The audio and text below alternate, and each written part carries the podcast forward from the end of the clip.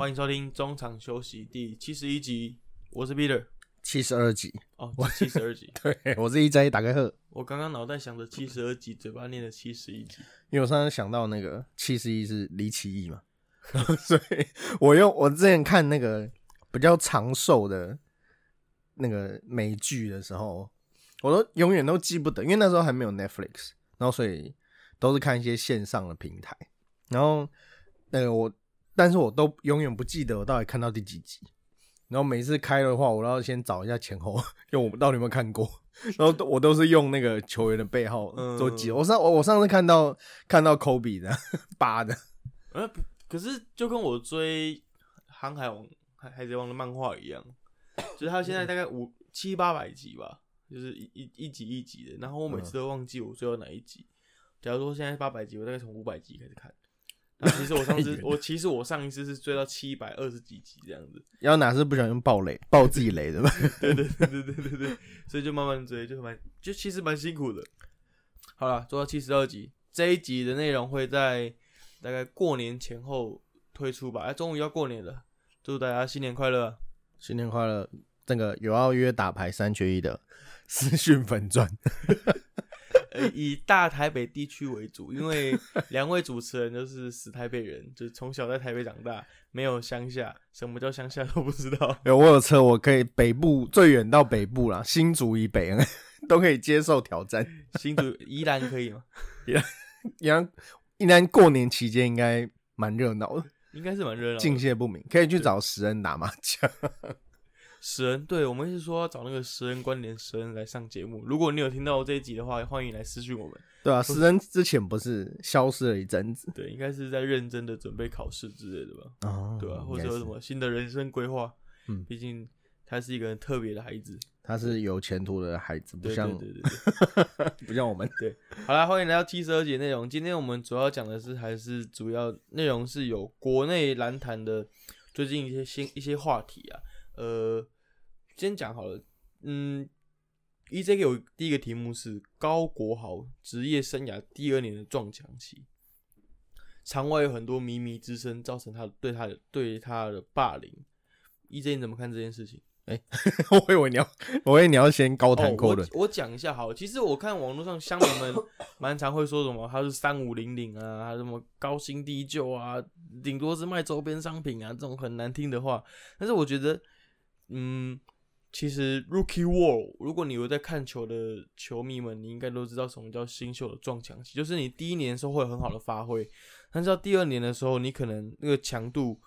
嗯，没办法持续这么久，或者是对方已经有对你的嗯攻进攻手段，或是在你场上的定位有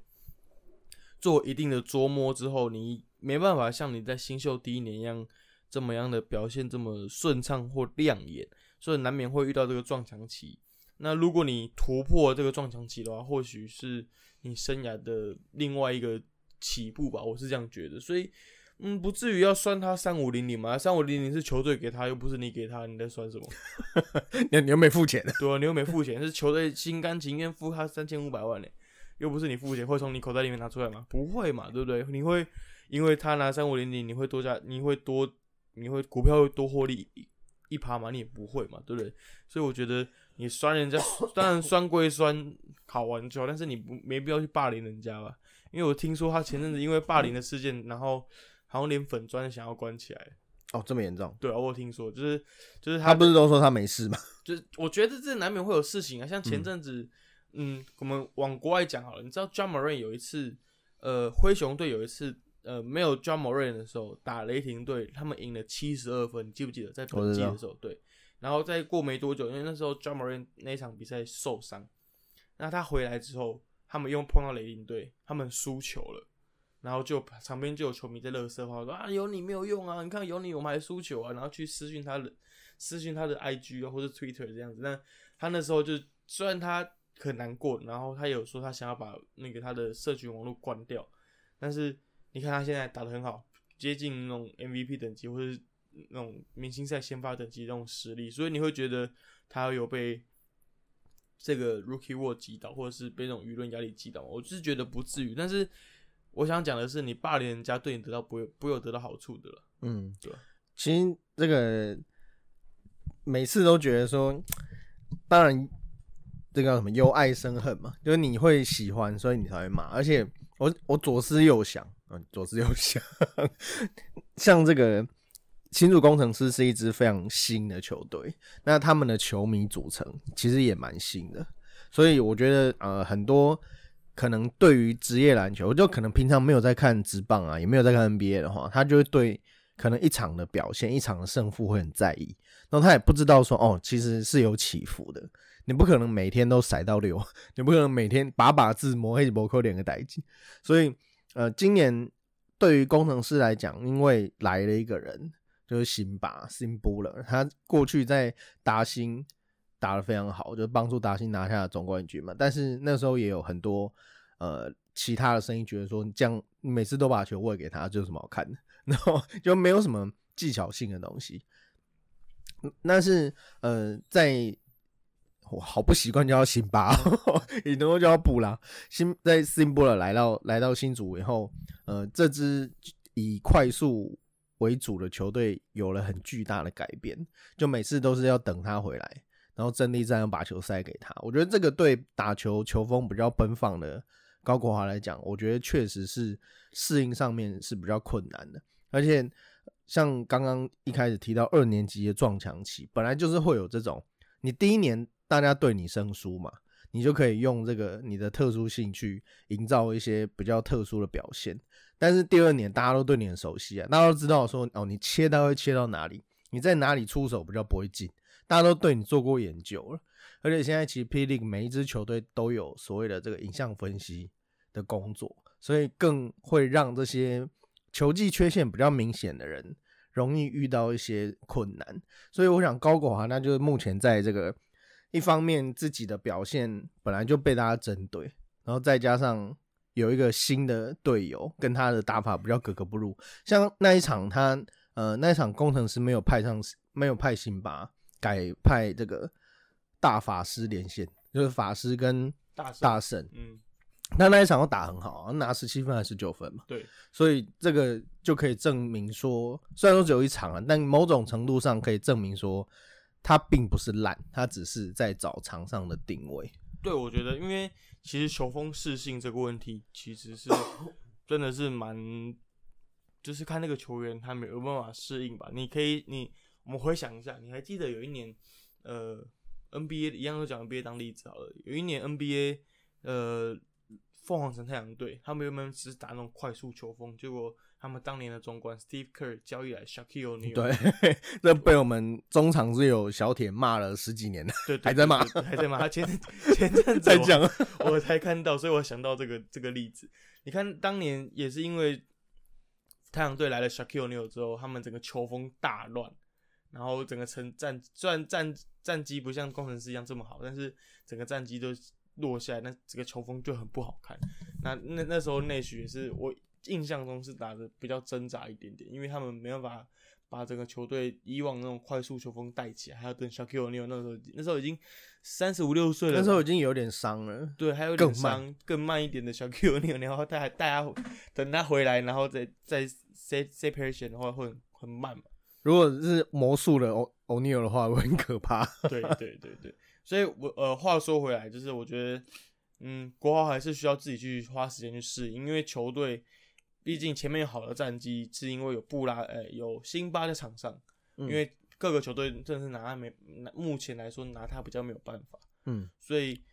球队战绩好，一定跟布拉有，呃，跟辛巴有点关系嘛，对不对？是不是很难很难纠正？对，很难纠正。我们练布拉练太多年了，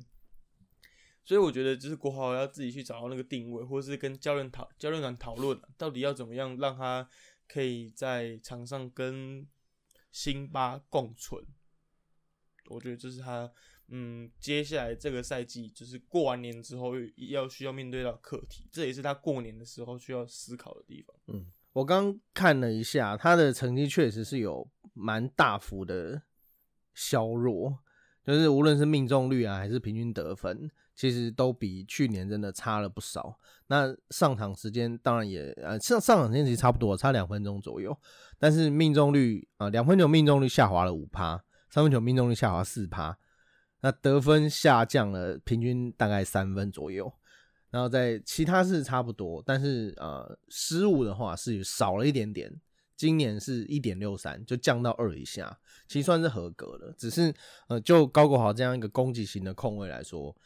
诶、这个成绩你摆其他，比如林明义或者摆田浩，好像也差不了多少，而且外线可能还比他准。嗯，所以呃，这个确实跟你讲的，就是呃，教练团可能要帮助高国豪去处理这个，因为你手上就是有这副牌嘛，但是你要怎么打，甚至是像比如说呃湖人好了，湖人的 LeBron 跟 Westbrook 就是不合适嘛。其实这个组合我一直一直说。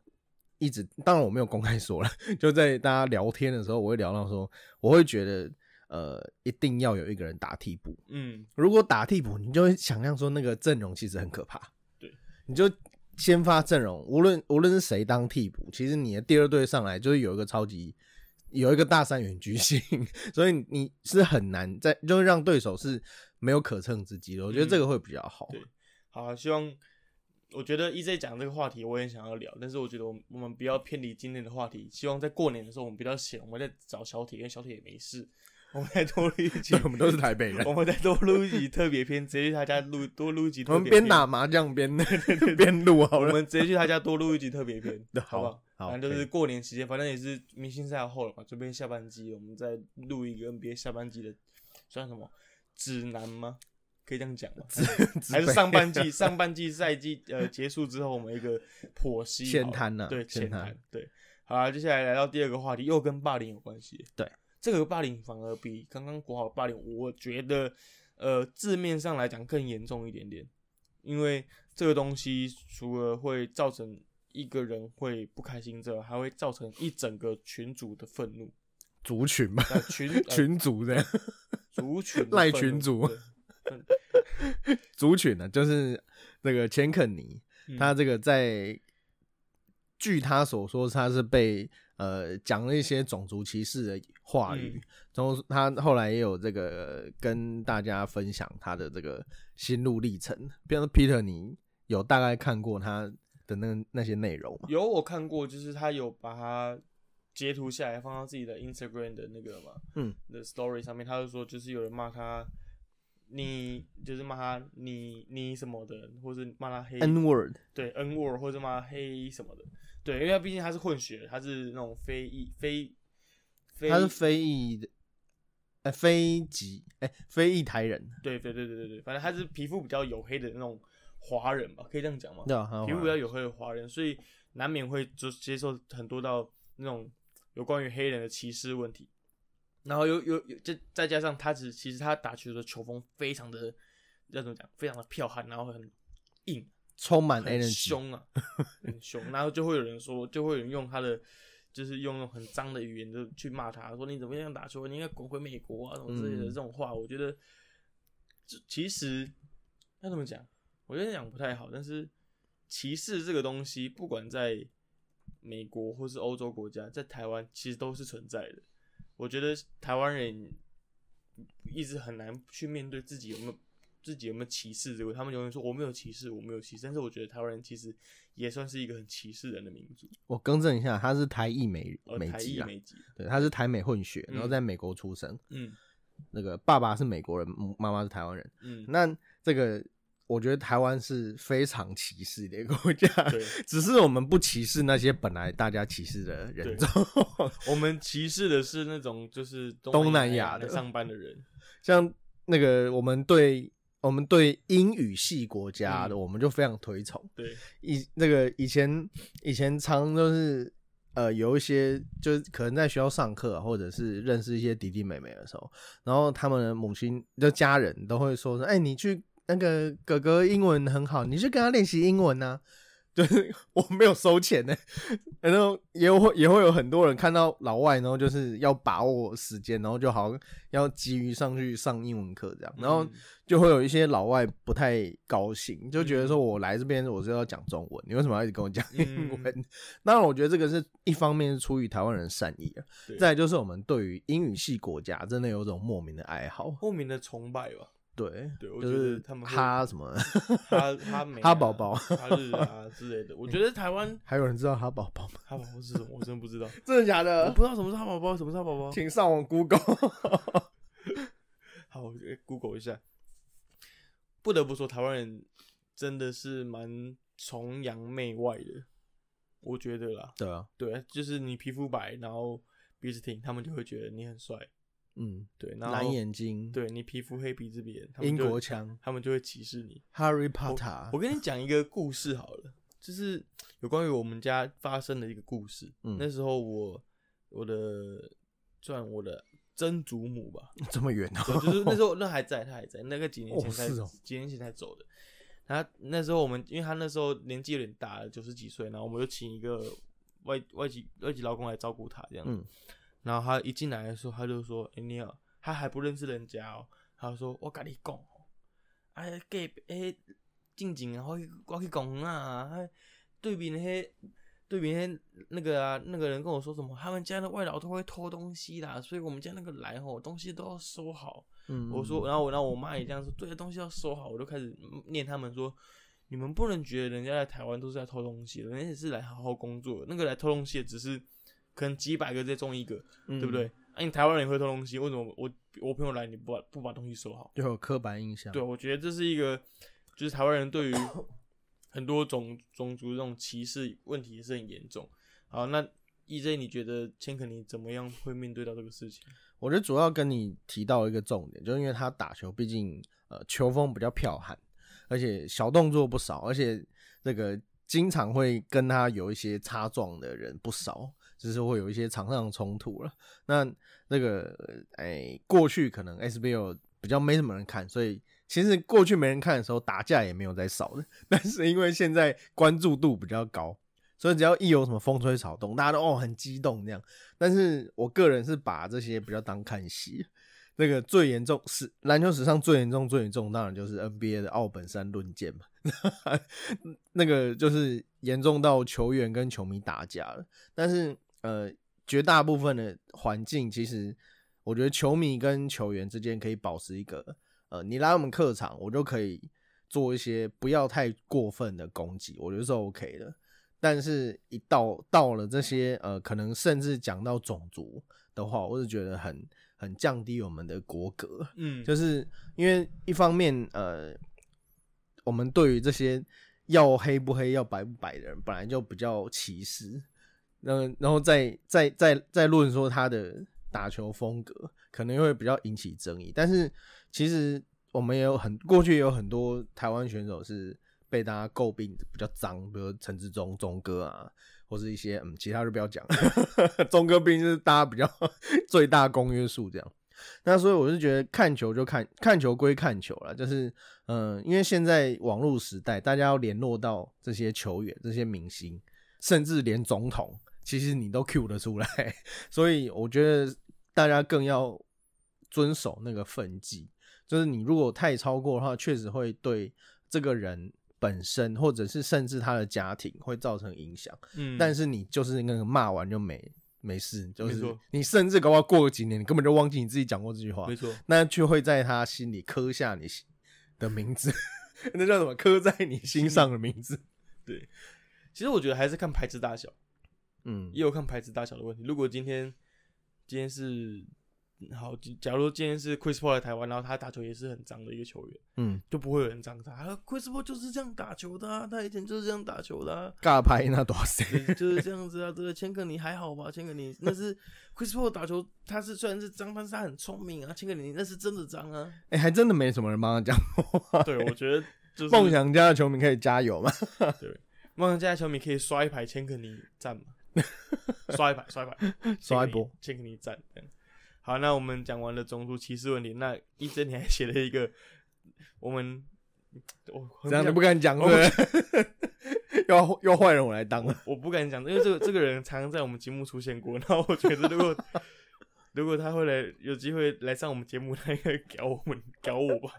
没有这篮球摸骨节目不是也是常这样，也是也是就是刁过人可可以一样是可以上节目。，OK OK OK，好，我们要讲的就是张忠宪，嗯就是副帮勇士忠宪，他在这个呃前之前有一场比赛当中，他那个因为不满场边球迷对他的叫嚣，然后投他有那球有投进吗？好像应该有吧，好像有，没没进还瞪人家，有点逊。应该是进球以后，然后就啐了那个球迷一眼，然后回去还发了他的在在他的 IG 发了现实动态，就说是说他是屁孩嘛？哦，他他是说他是说这个。Haters 就像昨天场面的屁孩说着自以为好笑的屁话，当我走过去问他：“你废话很多吼，却一脸尴尬，不敢正面看我。为什么要被 rap？因为我觉得他这一段实在太适合 rap 了。嗯，反正他就是在连呃 IG 上面有对这个球迷发表一些言论，这样。但是我就觉得，呃，台湾人过去我们节目也有，我有时候也会提到，就是我觉得台湾人真的很爱影响场内进行。什么裁判加油啦，然后没有没有，我觉得还好，我觉得这是一个来运动文化。你去看美国 NBA，嗯，他们 referee sucks，referee sucks，他们喊的全全场几万个人在喊呢，台湾才几个人在喊，我觉得也还好吧，对不对？对吧？我是觉得还有，这是一个运动文化的一部分。对，那至于那什么丢保特瓶啊，我我是说那些丢保特瓶这种这 种事件，然后嗯，因为只要你不要像之前这个。呃，贾西亚嘛，T one 的贾西亚对场边的呃执行长动手，我就觉得都都都 OK，就是篮球文化的一部分。那你赛后还气到特地发一篇线动，我就觉得蛮有趣的。因为呃，其实话话说回来了，这个我相信，毕竟张忠宪也是经历过一些纷纷扰扰的球员。那我相信他的粉砖应该像钱肯尼啊、高国豪这样的私讯一定也不少，所以大家在针对这些呃争议的事件，我觉得或许可以用比较有趣，因为毕竟呃职业运动也算是一种娱乐嘛，嗯，它是要它是属于娱乐税的，所以它是一种娱乐。既然是一种娱乐，大家就是开开心心看球，就你可能会很紧张，你有可能会很气愤，但是。呃，不需要去，好像好像哦，好像选举一样，就是一定要攻坚呐，然后什么要把你骂垮这样，我就觉得真的是有点 over。只是呃，像这个球迷，他是当下我并不晓得他，我们都不知道他到底在场面讲了什么了。可能我想跟马麻省理工学院应该是脱不了什么关系，但是我觉得那个就是你自作孽，就是大家久了就会忘了，而且其实那时候。中线没有球打，一年回来，然后打的很好，还拿到 MVP。其实大家也就没有什么在酸这件事情。嗯，我觉得就是 haters got haters，对，就他们一定会这样子。那我觉得你也不用太在意说他们的偶尔的一些言论，他们付钱进来就是要那个的嘛。很多像 MLB 有些人就进来骂人呢，骂一骂，然后他被赶出去，然后他就带着酒瓶就走出去，很开心。他就是来干掉了，那你能怎么办？我觉得。可以探讨一个叫做乡民的正义，就是他们有自己心目中自己真正的正义，你懂吗？就是他们想要去校正、校正别人的观点，导正风气，对，导正别人，他觉得自己想法永远都是对的，你一定要低头跟我道歉，说对不起，我的想法是错的，我才会，他才会放过你。如果他投进，然后跟他鞠躬，对，那不是很屌吗？感谢你酸我这样子。对吧？就像你们常常在网络上，我看到有很常常跟乡民在辩论啊，我就觉得你没有错啊，只是乡民真的是他们想要把他们自己一对的东西讲错，自己错的东西要把它讲成对的。然后那个最后如果万一得罪人的话，就让我被盗账号。他们这些敢面对面呛你已经不错了。没错，对。好，那呃，以上讲了这三个人的呃故事，小故事当例子啊。主要还是要讲说，呃，运动心理这个东西，其实，在呃现代的职业运动场上是越来越被重视的。嗯，因为你在无论是你在虚拟的网络，还是在当面去对这些球员做一些呃。可能比较 over 的话语，其实会影响的，会很严重影响到影响到他们心理。好，讲到运动心理，我们可以就是帮我们有台宣传一下。嗯，你知道 Hito 大联盟他们最近有新的一集，就是也跟运动心理有关系，但他们请来的是中信兄弟的那种心理智商师，然后来到他们节目，他们畅谈两个 两三个小时。圈圈吗？不是，他是宅男运动心理，好不好？对，反正他就。邀请了那个中华中信兄弟的呃心理治疗智商师，然后来到他们节目畅谈两三个小时内容。我是有大约听一下，但是我觉得就是内容是很完整，然后很精彩的，蛮推荐大家去听的。嗯对好，浅谈运动心理。其实我以我过去当运动员的那个运动员经验，我可以讲一个比较简单的，好了，就是其实运动员在场上都很嗯力求表现。我讲，我听我我听过一个，那时候我们大学的时候有上过运动心理学，有一个老师他跟我们分享，一个好的教练啊，如果你真的是懂运动心理学的教练，你会怎么换人，你知道吗？嗯，他换人有分很多种方法，还有第一第一种就是，哎、那个 EJ 叠加换你你就下来了，嗯。然后 EJ 场上他就说，哎、是不是我打不好，是我哪里不好，然后他就会很自责，不够好，他就他就很自责，他就很自责，他是那种他有心理他的心理状态就觉得，哎、教练是不喜欢我，嗯，他就觉得我打的不好。然后另外一种好的教练就是，哎、那那个 Peter，你等一下去换一下 EJ，你喊个暂停，然后换个 EJ，嗯不要让 EJ 知道他是被换下来的那一个。你你懂那个感觉吗？嗯就是那个角色是不一样，一个是我指明要换你，一个是嗯我就是后面才让你知道就是一个要他上，一个是要他下了。对对对对对，就是让在场上的运动员不会觉得自己是不是被教练去呃不是被教练特特别换下来的那一个，哦，那他在场上他就会觉得，哎、教练还是信任我，只是可能想要让我调节体能，或是想要换个球风作战看看的那种感觉。嗯对我觉那时候老师讲那个例子，我觉得嗯，其实蛮蛮贴切的，会也会让我蛮容易进知道运动心运动心理学这个东西的。甚至是你即使再玻璃心，都觉得说，你应该说你的想法就算再负面，你搞不好有想哦，好啊，教练就比较爱他，对对对对对对 但不会变成说哦，这教练讨厌我。对，我觉得，对我觉得你讲的这个蛮实际，而且可以想象的。对啊，而且我我觉得运动一个好的运动员，他的运动心我们在讲什么心理素质不一定会特别强大。嗯，就像前阵子我们之前有讲过啊，那个谁大阪直美，嗯他也是因为运动心理的呃心理状态的问题，然后离开球场一阵子。还有那个日本的好手八村的也是，嗯八村的也是因为心理的问题、心理状态的问题，然后也是也是离开球场一阵子，然后最近才从 NBA 复出嘛。我觉得会不会是他奥运的时候承受到了很多国内的压力？嗯因为在东京奥运，他们其实日本队目标可能是八强，嗯，就他小组赛就被淘汰了。嗯对，那我觉得会不会是他承受到很多日本那种乡民的压力，就说啊，你这是一个混血混血日本人啊，你不是日本人，他还带日本打那么烂，怎么之类的。嗯，欸你也知道，日本其实他们歧视更严重一点点。对，而且他们很难把这些人当自己人。对，其实大阪直美当初也是经历一番嗯，那个纠结，这嗯日本人并不承认他，然后但直到他拿下大满贯，而且还对。干掉小威廉斯，对，然后忽然就变日本之光了。其实跟我们也差不多，嗯。而且他们很排外啊，对，就是像这个很多，甚至以前在这个日本职棒，甚至他们会针对那些要挑战王贞治单季五十五轰的选手嗯。的洋将啊，嗯。就外籍球员，他们会去做一些故意四坏球保送的动嗯。作。我也不管这场赢还是输，反正你就是打不到球，嗯。就为了要保护我们王贞治的记录。嗯。而且王贞治本身也是被歧视，因为他并不是纯血纯正统的日本人，所以日本人普遍比较喜欢长岛茂雄，哦，所以这个就跟他们漫画一样，漫画里面的主角永远都是血统要非常纯正，你不是爸爸很屌，就是爷爷很屌，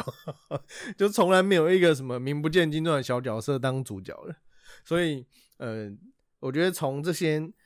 案子都呃这些例子 这些案子嘛，这些例子都可以大家看到说呃很多在这个现在可以比较容易去取得沟通管道的话，你更要谨言慎行，嗯。因为你可能会影响到的是非常多的层面。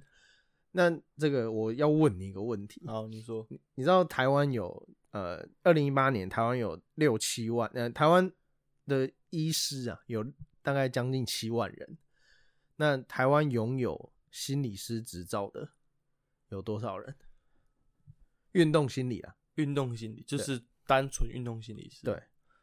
我猜你会这样问应该不多，所以我猜五十个。哦哟，好准哦，五十四个。哦，五十四个。我之前问另外一位这个问题，他说两千，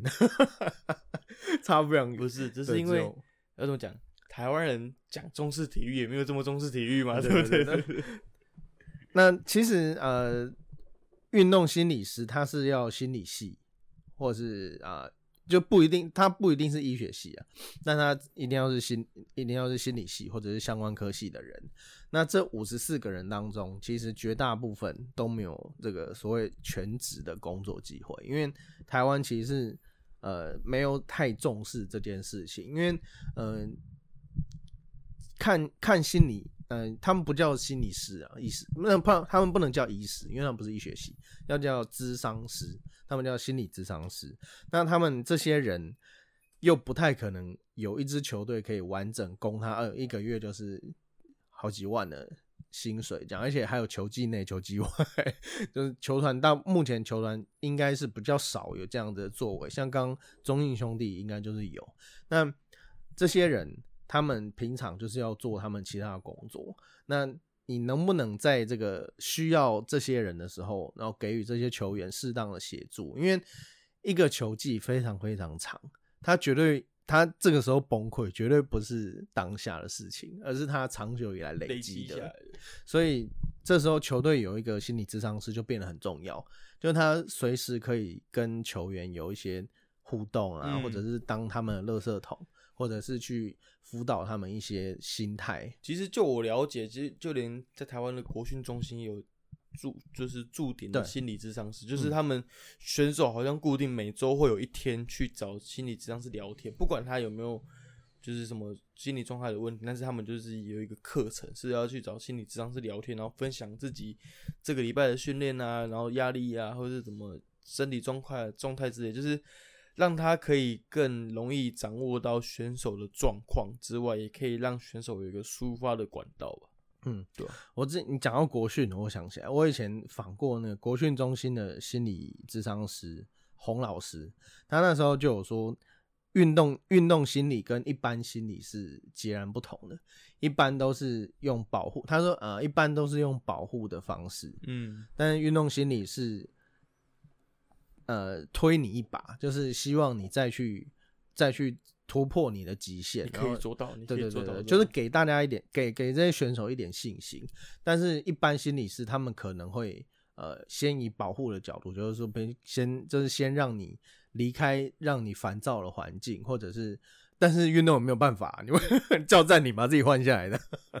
但是，呃，我觉得运动员之所以辛苦，就是辛苦在这个地方，就是当大家都用放大镜在看你，可是你却要表现的比所有人都还要坚强。嗯。那其实不过有时候像那种单项运动啊，网球啊、桌球等等的，其实去问那些人，或是在那种篮球比赛关键时刻的罚球，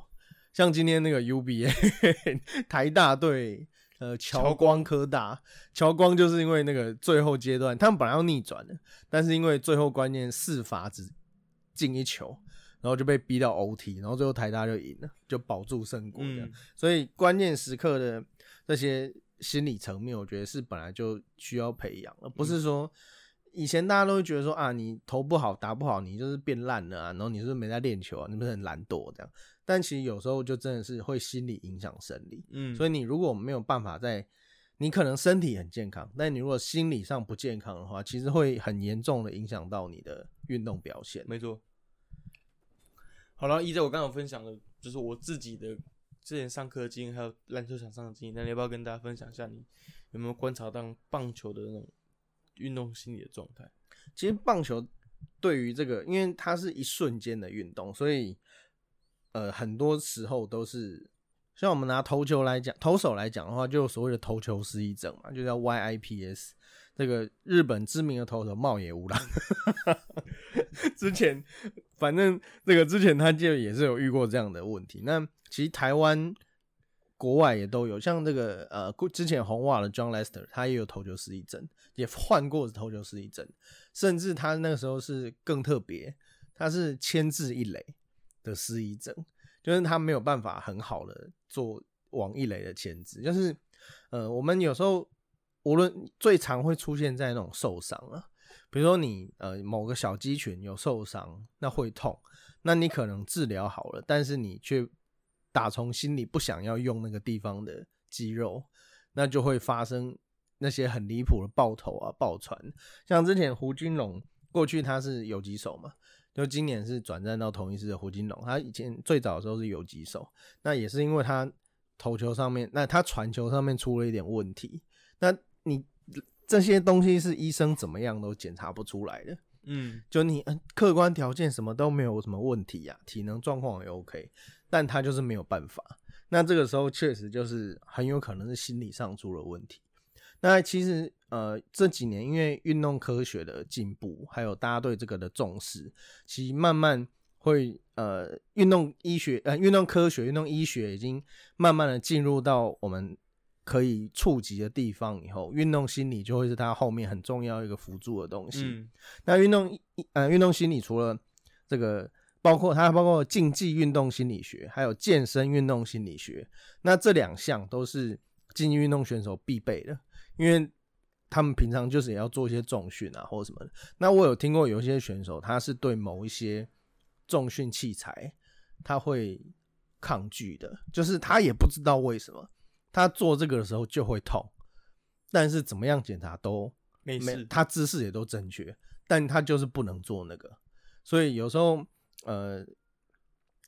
可能在这个过去他们长久以来的训练当中，他可能有受到一些创伤，但他不晓得。嗯，但这个原因有百百种了，也有可能综合的。但是呃，这些这么细微的东西，我就是需要一个长期陪在身边的运动心理咨商师才能够解决。因为像这个大家看电影不是都会看到会有这个会有，你就躺在，什么主角就会躺在那个椅子上，然后那个智商师就会跟你聊天。嗯那但是当这个人没有获得你的信任的时候，他是不会太讲出心里的话的，也没有办法讲出那个问题的重点。所以应该说，呃，智商是没有办法引导出他真的哪里出问题的那个重点，最后大家就会变得就是有点像在看感冒一样，就你哪里 哪里不舒服，就一问一答是比较，呃，就会比较粗浅，比较表面。嗯那如果有呃这样子的任务在特定一位智商特定一两位这个团队的话，我觉得会对于整个运动运动医学、运动健康会更会比较有更好的发展。有机会我们再去邀请那种运动智商是不单是，我觉得可以邀请的是不单纯只是某一个单项的，就是它是那种算是综合型的那种运动嗯智商师。我觉得它可以，我觉得我们可以问到更多有关于呃听众们想要知道的问题。然后我忽然想到，像这个啊李志凯，嗯李志凯这个二零二零东京奥运的银牌得主，那个他在二零一六年里约奥运，他也是遇到类似的情况，他也是受伤挽回来，就是其实伤势没有那么严重，但他就是会到转到一个地方的时候会爬，然后他里约奥运就是在一个很奇怪的地方下马，就是下马鞍，然后那时候大家都冷，那个阿信教练冷住，然后愣住就觉得发这怎么样是怎么样，发生什么事，然后他自己也不晓得，就是他自己也摸不着头绪。那但是在二零二零年东京奥运，他是成功克服了心魔你。知道怎么办吗？嗯要去折那个纸鹤，有没有？你茂野无郎棒球大联盟不是叫折纸鹤吗？你刚刚不是提到日本最著名投手茂野无郎吗？你有没有看的比我还戏啊？他不是有一集是叫折纸鹤吗？就让他转，呃让他心无旁骛，对对，这样让他折纸，就是用这种比较呃跳脱的方式，对，让你跳脱了，就可能偶尔休息一下，然后去做做其他的事情，没错让你分心。好了。EJ，你还有什么要补充的吗？好，那我之所以会特地提到这个运动性，我觉得一方面也是因为最近这个台湾篮坛有蛮多类似的事件，那还有这个今年终于出关的胡金龙，他终于应该是可以上场了。嗯，那当然，他这个他离开球场的原因跟这个无关，但是嗯其实我一直觉得他没有办法守游击是很可惜、很可惜的事情，就台湾很大的损失。就虽然说他这个打击上还是有贡献的，那游我们游呃，但是这个我们游击手一直都缺乏。这个一个中生代。因为我们之前不是讲过，那个嗯上一代是王胜伟，然后现在马上要跳二十二十岁的姜昆宇，就中间少了一个人。那那个人本来应该是胡金龙了，但是就很可惜。那包括还有那个我们刚刚提到高国豪啊、钱肯尼、张宗宪，其实呃，当然我们还是希望保护这些台湾很珍贵的运动员了。嗯，就是如果呃，万一哪一天他们真的出了什么事，因为像去二零二零年也有非常多的人因为一些网络的霸凌，那选择自己离开这个世界，没，错。对吧、那呃，当然希望这种事情可以越来越少，对，当然，对嗯？而在运动场上的表现，我觉得。大家当然不是说一定要给鼓励，我没有那么，我有我有时候也会骂，就是并不是骂到被被封锁了，并 被我脸我是酸民的我是酸民的酸民哦，我是专门骂酸民的。我是说，当然有时候选手表现表现会，你在乎你才会不爽嘛，才会去有一些呃言论。但是呃，其实看球久了，你就会知道，其实给他们一点时间，他们通常都可以表现好。嗯那如果他真的表现不好，他也不会留下来了，对，就是不需要你担心。对对，我我觉得我想要再补充一点是，不管呃，如果有选手要听我们节目的话，或者是其他听众，你自己觉得你如果是选手，你在某个方面表现不好，但是你没办法突破那么门那个坎的话，你应该去正视这个问题，然后去寻求帮助，心理的帮助。那一般民众、一个一般听众也是，就是如果你在某些部分你没有好好处理好你自己的心理状态的话，你会反而会累积起来，会更严重。就像前两天就是很经典的台南 Judge 事件一样，就是我觉得，我觉得这个事情可以来跟大家分享是，呃，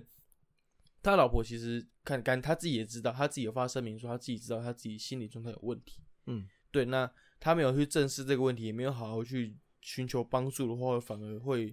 会有很多那种不堪的后果吧。对，应该说我们现代人都很忙啊，对所以应该说我们会把忙这件事当挡箭牌，去避免自己面对这件事情。，对，所以我觉得，如果当你有这个问题，你有体悟到自己有这个状态的问题的话，都应该积极的去寻求帮助，嗯而不是把它抛在后面说没关系，我有时间再处理，我先好好赚钱，然后等我赚到钱再处理这个事情。嗯但是当你赚到钱的时候，你身体身身体或心理已经更不健康了。嗯，对，好，那既然你都鼓励，那我要讲一个小最节目最后我讲一个小故事。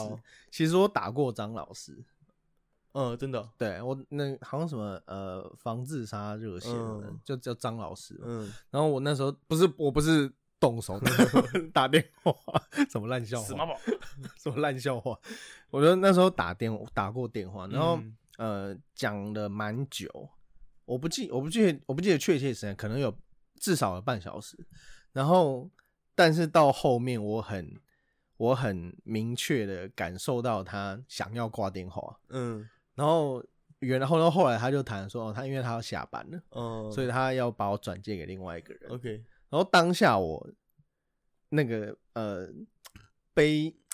悲伤的情绪上来，没有没有，我就是我愤怒的情绪压过了我悲伤的情绪，嗯。就说我我他妈我都想都是心里就是有一种有些状况了，然后你现在跟我说你要下班了，嗯。当可是当然我也没有占用他时间了，可是这件事我觉得有点后来回想起来有点好笑，就是、嗯